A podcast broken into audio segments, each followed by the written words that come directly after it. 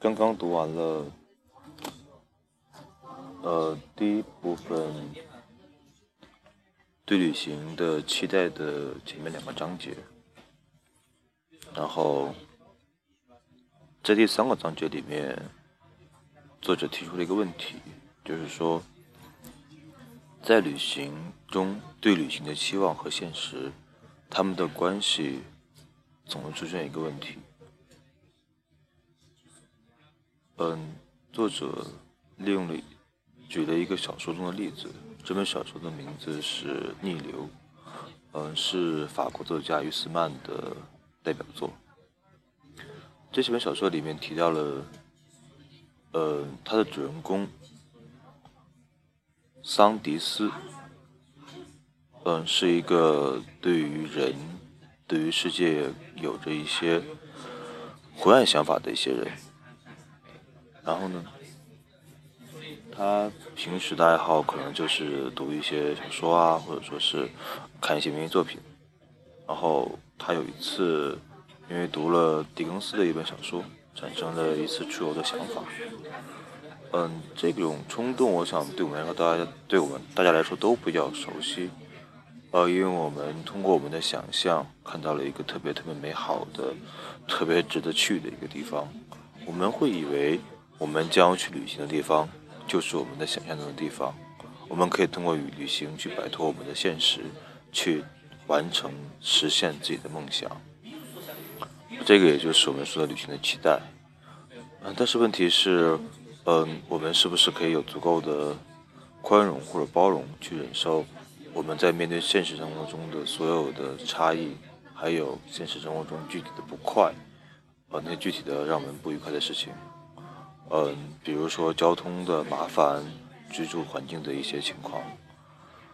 嗯，然后果然，在这部小说里面，呃，桑迪斯他在火车火车离站之前，在他的旅行将实现之前，他开始变得特别特别的，呃，有的话是疲乏和厌倦。他开始想象了自己的在旅行中所遇到的所有具体的麻烦，然后就开始特别特别特别厌恶的这种旅行，然后果然就坐了车回到他的别墅，然后自那以后他就没有离开过他的房间。这就是一次未果的旅行，因为他在过程中经历了一些可能可能想象中所差甚远的事情，然后就没有再继续的一个。具体的例子，OK，下面开始正文。在对旅行的期望和旅行的现实的关系中，总会出现一个问题。我碰巧读到于斯曼的小说《逆流》，小说发表于1884。嗯，主人公桑迪斯是一个腐朽厌世的贵族，正筹算一趟伦敦之旅。他百般思索，分析了。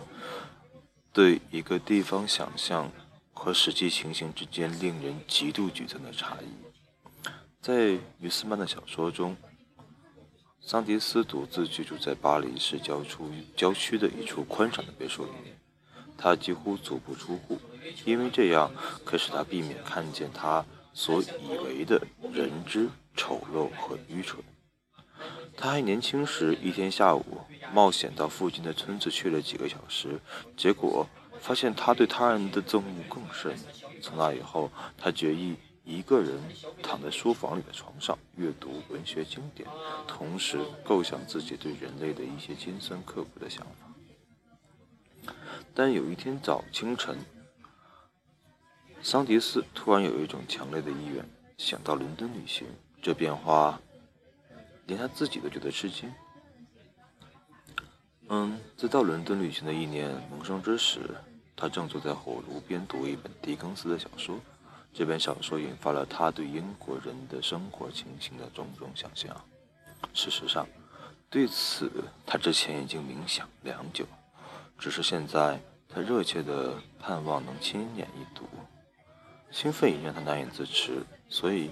他差使仆人打点好行装，他自己呢，则身穿灰色花呢套装，脚蹬一双系带短靴，头顶一头顶头戴一顶圆顶礼帽，还披了件蓝色亚麻长斗篷，搭乘最早的一班火车去了巴黎。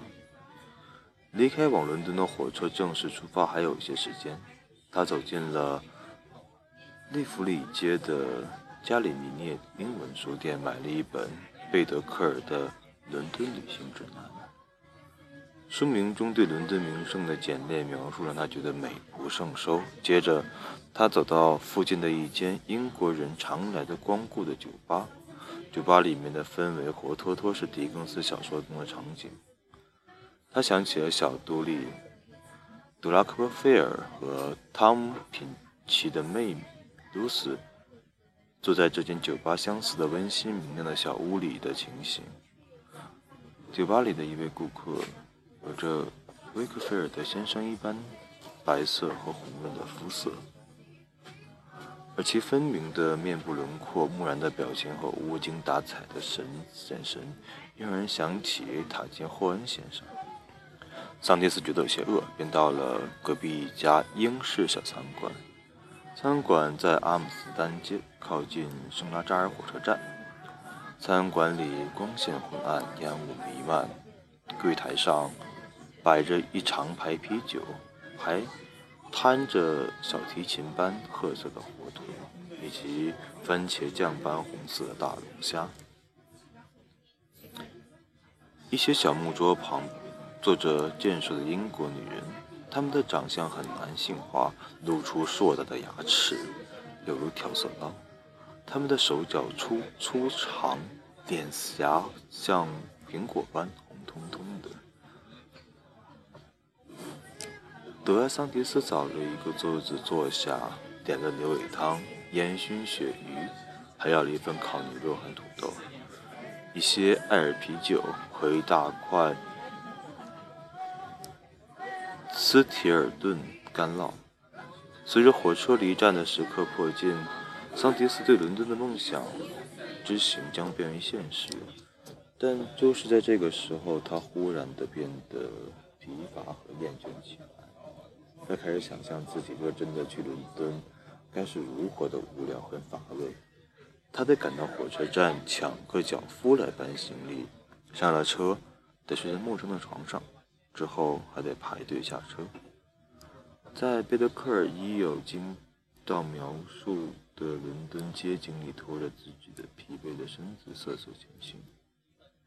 想起这些，他的伦敦之梦顿时黯然失色。既然一个人可能坐在椅子上悠哉悠哉的捧书漫游，又何苦真要出行？难道他不已置身伦敦了吗？伦敦的气味、天气、市民、食物，甚至伦敦餐馆里的刀叉，不都已经在自己的周遭吗？如果真到伦敦，除了新的失望，还能期待什么？呃，他是在椅子上。他开始了自我反省：我竟然不肯相信我忠实可信的想想象力，而且居然像老笨蛋一样相信到国外旅行是必要、有趣、很有意义的。我一定是有些精神异常。结果自然是桑迪斯付了账单，离开餐馆，依旧是早早上最早一班火车回到了他的别墅。一起回家的当然还有他的行李箱、他的旅行包、他的旅行毛毯。他的雨伞和他的拐杖。自那以后，他再也没有离开过他的家。我们看到他在临行之前突然间转变了看法。他对于旅行充满了，他对旅行的未知充满了绝望，或者说不好的预期。嗯，这种预期。和他所经历到、他所想象到的东西，就成了一个特别大的一个反差。然后他在他之前的酒店、呃酒吧里面、饭店里面，已经经历到他所认为的伦敦。